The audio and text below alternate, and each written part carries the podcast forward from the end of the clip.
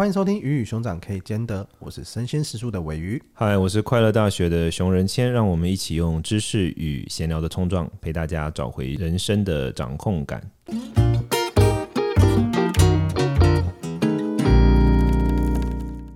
今天这一集是第二集，那比较关于是闲聊的部分。闲聊，我们哎、欸，我们我常常觉得，就是当然不是我自己在讲，但我常常觉得。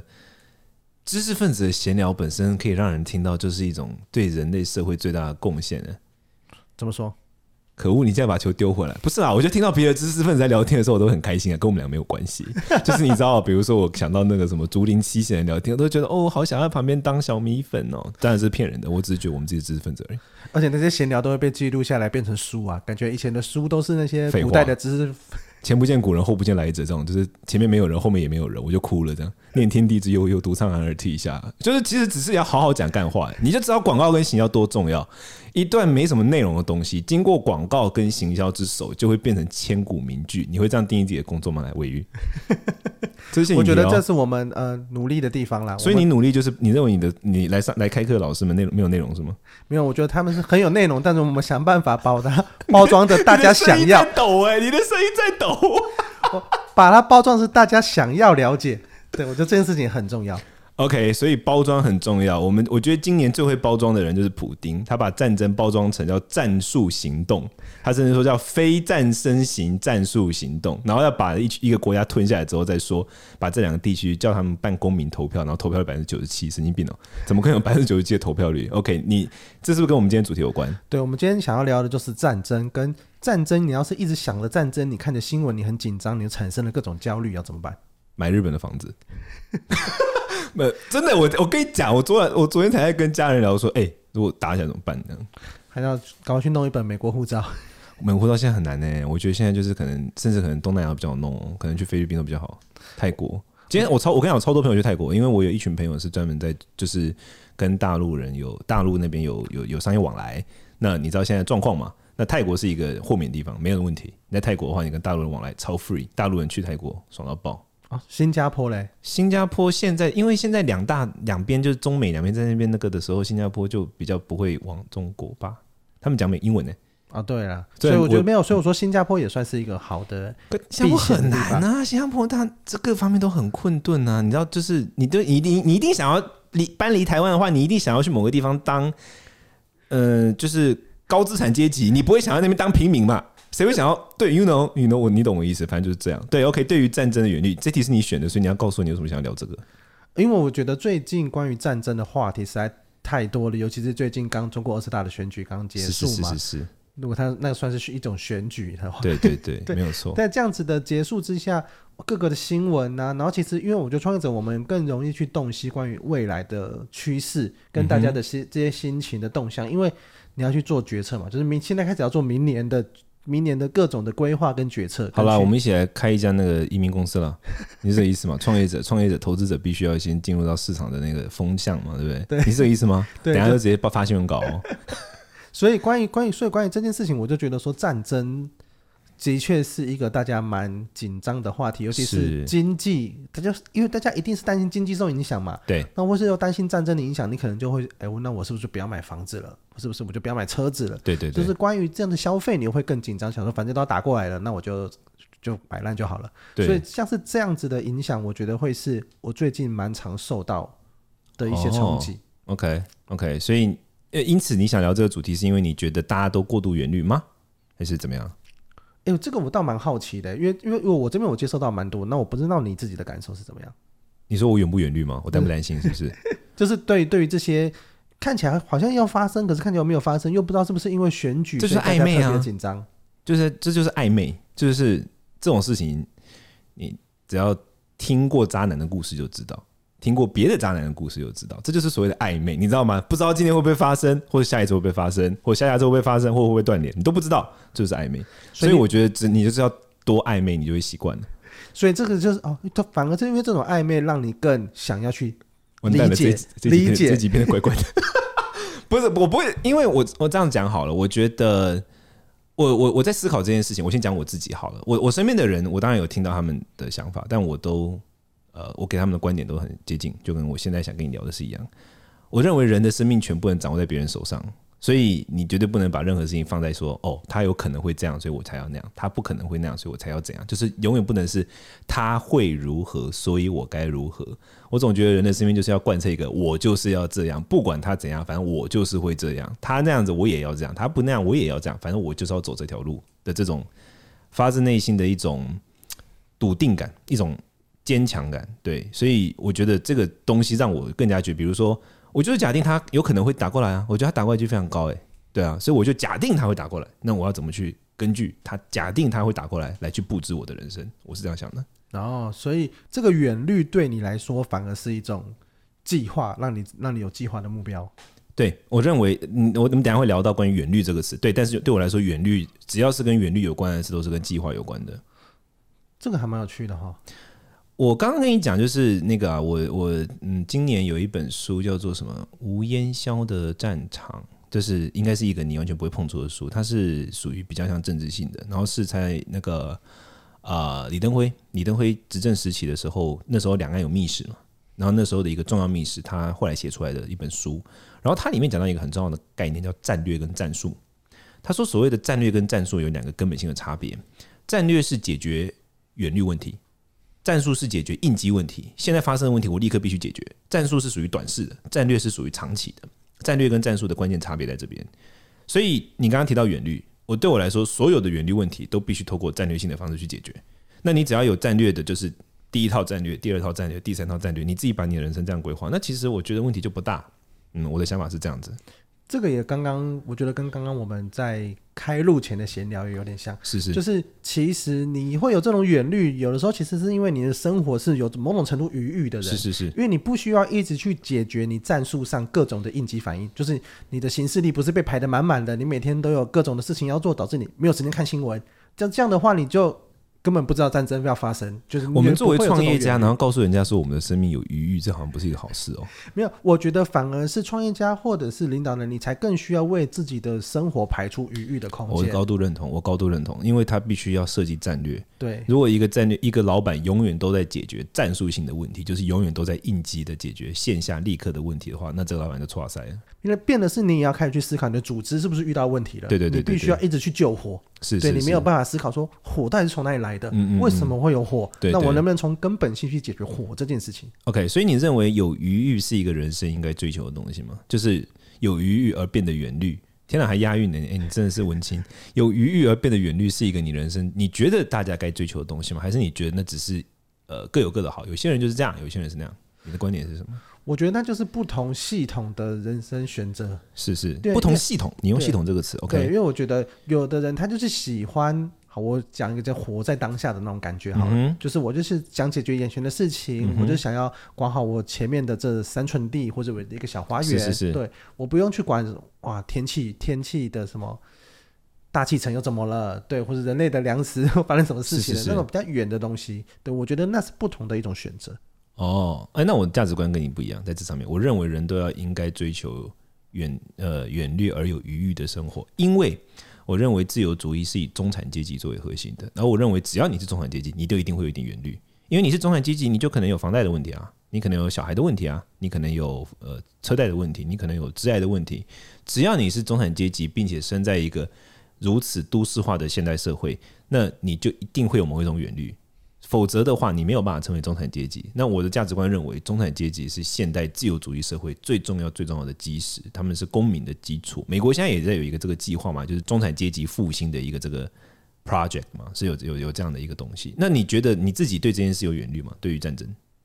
有啊，就是因为有，所以才会开这个主题嘛。你自己是的啊、哦，我以为你只是说，因为你身边的人有，所以你觉得这个东西值得聊。对我那当当然，因为我觉得也会影响到，就是好，假设人们是有这种担心的，好，假设你刚刚讲的中以中产阶级为，因为其实台湾也有蛮大一部分中产阶级，对，那他们也会担心自己的资产或者担心自己的未来。那根据这些产生的情绪，我们能不能做什么样子的课程或者这样的内容去服务他，或者是去疗愈他？我觉得这个东西，因为牵扯到明年或是后年的规划。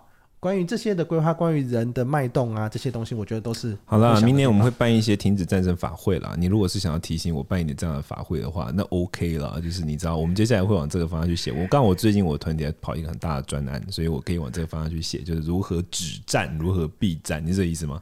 这个法会有用吗？你真的很失礼耶！你竟然问一个中央图有没有用？这个东西有没有用是看你的诚心，好吗？OK OK，标准答案。OK，那所以你认为说，呃，因为大家在有远虑的情况之下，他会想要用更多的其他方式去解决他的焦虑。那我好奇，你你自己今年实书今年成绩非常优异，这时候你要说不会啊？不会了。对，好。的时候，你认为现在大家最大的焦虑是什么？既然是远虑嘛，虑就这个词。那我既然谈到焦虑，这个你觉得现在，我我们现在这个，我现在已经不敢说二十一世纪了，因为我觉得几乎每一年状况都不一样。那我们说二零二二年好了，你觉得二零二二年大家最大的焦虑是什么？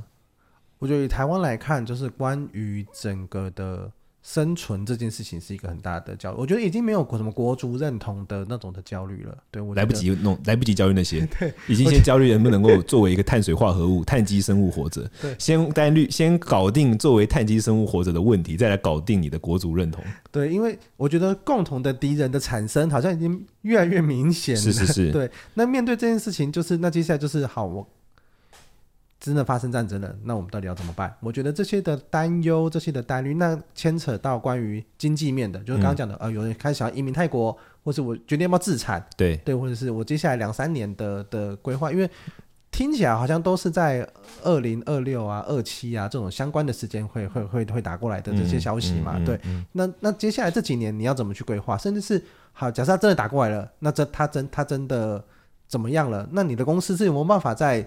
新的体制下生存的，我觉得会有很多这种有的没的讨论，哦、对，是是是，因为你的公司啊，假设你做了很多跟台湾在地有关的案子或者怎么样，那他们会不会对这件事情有一些 concern？对，或者怎么样，或是他们想要刺激股市，因为他们觉得说要改名叫中国生鲜时书这样，对，又或者是哎，像像我朋友就提到，他就是他们要准备上市柜，他们就觉得说，哎，要赶快提前上市或上柜的原因，就是因为到时候可能会有一波关于经济的振兴嘛，因为总不能。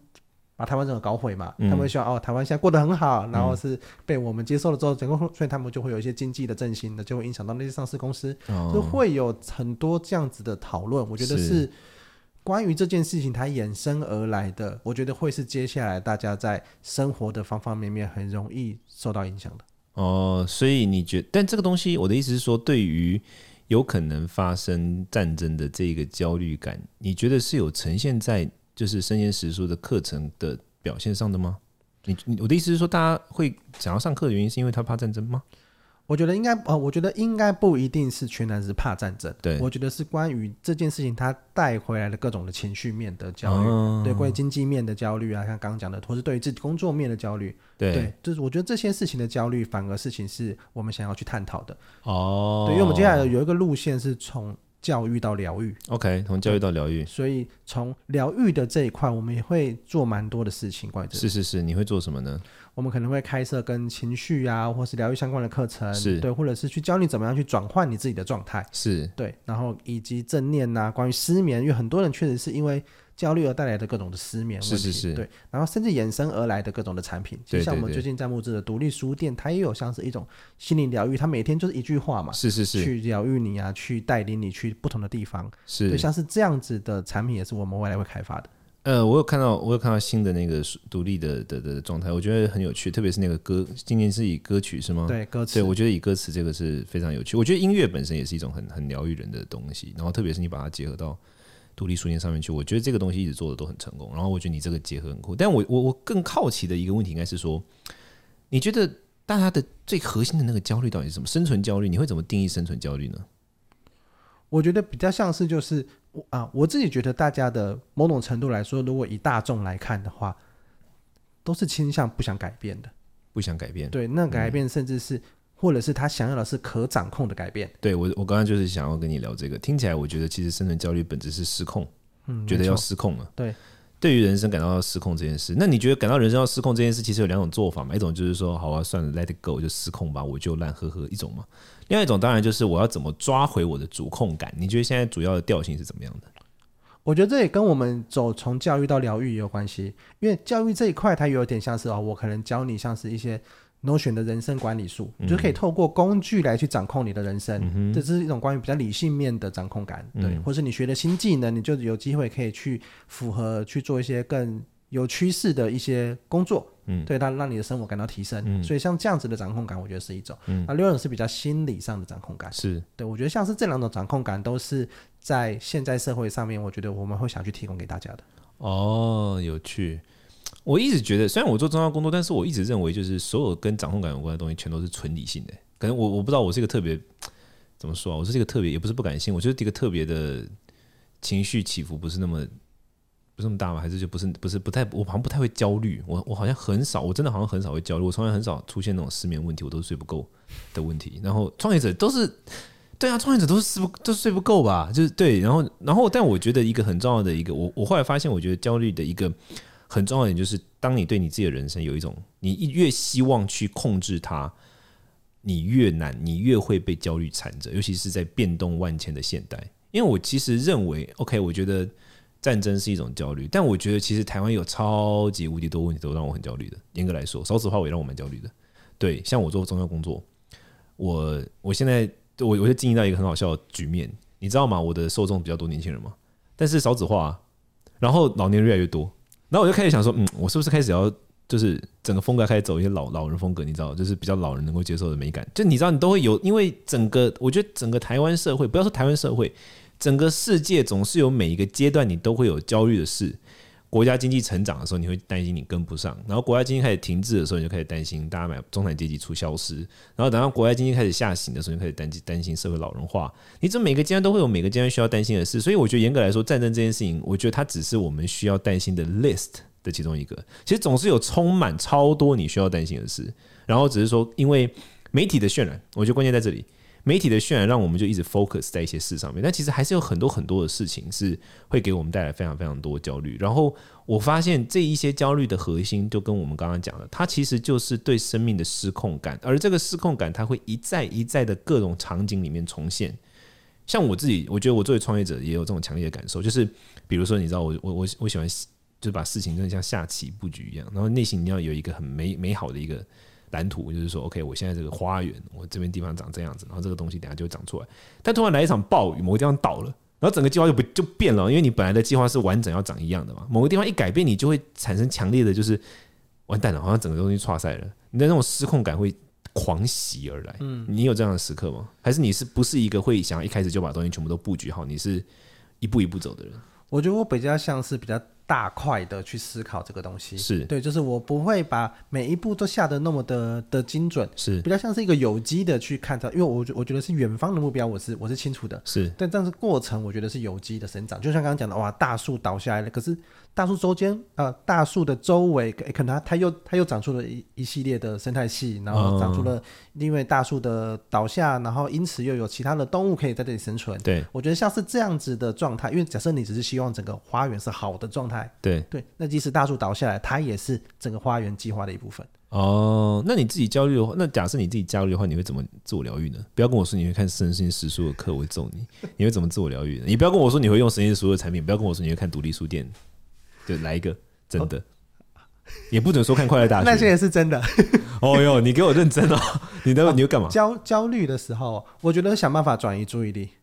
对，因为你刚我，因为我刚刚讲到两个点，一个就就是。关于远虑跟近忧，它其实是不同系统，是是，对嘛？那很多时候我们会有远虑，是因为我们有余裕，嗯，对。那如果我们想办法去消除远虑，我们是不是可以透过一些方式去填满我们现在的时间？可是这不合理啊！你是创业者，哎，就像我们刚刚讲的，你就是你的工作的一个部分，我们的工作的一个部分，就是得面对远虑啊。你如果转移注意力，那你就不尽责了。哎、呃，我我觉得没有没有没有到压力这么大了。就是我我举个很简单的例子哈，就是假设我今天要想一个好明天的提案，或者是我们明年的战略布局哈，嗯，一直想不出来。对对，那种嘛，我转移注意力，我可能就是去打扫家里，对，或者是去打个电动，对，或者去休息一下，去转换一下，不要让自己一直沉浸在那样子的状态里面。我刚讲的是透过一些比较近，可以马上就可以完成的小事。可是你这个远虑点还好，我的意思是说，假如今天发生一个，就是比如说你的团队里面出现一个假设，我们说假设你团队出现一个爆弹，就是有两个人一直说要辞职，而且是重要的人物执行重要计划，突然开始闹起来，这个应该算是也算近忧，也算远虑。因为虽然是近忧，可是他现在会这样讲，代表他可能已经开始到临界点了，他也其实也算某种远虑。来怎么？我觉得如果是类似这样子的事情的话，我觉得是可以透过一些计划来解决的。我们所谓的就是以终为始嘛，嗯、就是我们终点是啊，假设这两个人会离职，就像刚讲的，就是他可能我们就是准备几套战略，是 A 离职、B 离职还是 A、B 都离职？嗯，对，透过这些东西去拟定计划，然后就看着它发生，嗯、对，或者是我们喜欢哪一个剧本，我们就想办法去让事情朝向那边去发生，嗯、就是 A 真的很重要，好了，嗯、对，那我们就想办法去往 A。可是这种我我觉得这个都还算是我们比较可以去 control 的。对，但是可能像战争那个东西，它就是离我们太远，我们可能没有办法阻止战争。嗯、但是战争之于你在这个当下可以做哪些事情？嗯、你希望在这件事情发生或不发生的当下，你希望成为什么样子？我觉得这些事情是可以被计划的。嗯，那我刚刚讲到，你刚刚讲到这个事情，我想到一个一一个另外一个有趣的问题，就是说，听起来，嗯，面对远虑，它是一种战略布局能力嘛？可是，像生鲜时书到现在为止，我觉得开的很多的课，它其实比较像是工具，我们可以这样说吗？工具跟战略能力是两码事嘛？那你你觉得战略能力是有办法变成课程跟教学的吗？我觉得它有一些事情是可以被教的，观念是可以被教的，对对，对。但是我觉得它培养的过程，它有点是需要一个 coach 的过程啊，他是一个教练的，对，他必须要去对慢慢的去做培养，他比较难说。我看完了一些东西。哦，其实还是有可能，就是假设你完全没有，或是你是比较低度关心这件事情的话，对你当然看完一些准则，你是有机会往那边去。像是听完我们这期节目，嗯、你可能是有机会往那边去。哦，好，那我接下来我所有的行为都要以终为始。嗯，我希望我我希望的目标是什么？往回推，嗯、去做这些进这些步骤，这样是有办法的。对，嗯、但是我觉得以长期的长期的战略思考来看的话，它就是一个需要培养的过程。好，我想跟你分享一个，说不定是不确不错的商业概念，但是当然有可能是 piece of shit。但是这个东西很有趣，就是你记得我刚刚一开始讲说李登辉总统在任的时候，他的那个秘书嘛，那个他姓张，张教授，他写那本书叫做《无烟硝的战场》，然后他里面有讲说，他那个时候是李登辉，应该是拜托他，还是拜托他的他的 boss，我忘记了，他应该是副手，他是他那个团队的 leader，但是他是特使中的副手，然后他们那个时候就组织了一种这个战略小组，然后他们那个时候有一个极度的歧视，他们只接接受理科的人。他们不接受文科的人，因为理科他的认知中，理科的人在设计策略的时候呢，他是非常之理性嘛，废话，他是按照数学，他是按照比例呃核心几率等等，对，他没有任何的价值判断，没有说这样比较好或那样比较好，他没有，他是很理性的去判断他要的东西，然后。他认为是在那样的情况之下，他们那个年代才有办法设计出那个时候，包括他们那个时候面对的危机也蛮严重的。你知道各式各样的危机，国统啊，然后包括什么台海危机啊等等，他认为才有办法在那个时代之下去设计出适合面对问题的战略。他认为文他在他的书里面有讲到文科性或文学性的思维，因为会带有很多价值判断跟带有很一些情绪的内容在里面，所以就变得很难去理性的设计出战略。所以说不定你要实说，我觉得开的科目前为止好像文科的东西比例多一点点，说不定它是跟数理有关的这个东西，就是你用广告的东西去包装这种数理性的课程，说不定会很有趣。这我想给你的第一个回馈。然后第二个回馈是我前阵去大陆工作嘛，去年，然后我在大陆工作的时候，有很多当地的一些朋友嘛，就也也算是显贵的人物。然后有一次我们在聊天的时候，他们讲了一句话，我那时候是发自内心的。也算是我今天想要做的一个小 ending，就是我发自内心的感到悲伤，而且发自内心感到自己的幸运。他说了一句话，他说他们的世界观中，他们认为，呃，时代中的一粒灰落到一个人身上，就变成了一座摆脱不了的沉重大山。你看，那对人生有多么强烈的无奈感。所以我强烈的认为，自由是多么美好的事。我至少。我不管那个灰或山，就不干我的事。那这是我自己想做我自己的事情。当然，我们在大时代的情况下，可能真的很难。然后我们特别是台湾，我们扮演在你知道两两大强权中间。但我想传达的讯息是，很多时候我觉得人生的失控感都是来自于我们想要控制多于你可控制的东西。当你觉得你想要透过于控制别的东西来证明自我才可以生存，哦，我必须要能够控制这些，我必须要能够控制我的。mortgage，我的贷款，我的我的职业，我的我的家庭关系，我都必须要控制这些，我才能够生存的时候，那你就会一直处在一种被动的角色。那当你处在被动的角色，就会产产生跟刚刚那样的，我觉得我朋友讲讲的那段话很类似的感觉，因为你就是一直被迫的。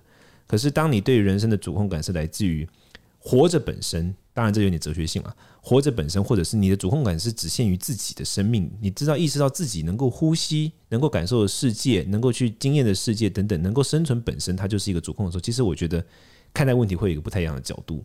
对，这是两个我今天特别作为闲聊 ending，我想要跟你分享的。你有想跟我分享什么吗？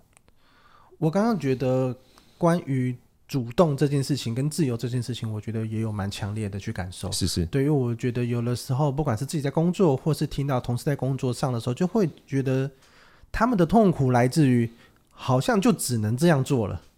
就是他们的思维就好像就就被困在一个地方，或者是哎，我好像只有眼前这个评判的标准。我举个例子啊，就是老板说我做的不好，我好像我这个人就不好了。对对。客户说我做的不好，我好像这件事情就失败了，我好像是个失败的人。对对，单一的价值评判很容易就会造成你觉得人生是一个一连串的失控。我认高度认同，我认为单一价值评判是一个非常挫赛的事，而且单一价值评判会把大家都搞很焦虑。因为单一价值评判，它就会导致一个很简单的结果，就是零和。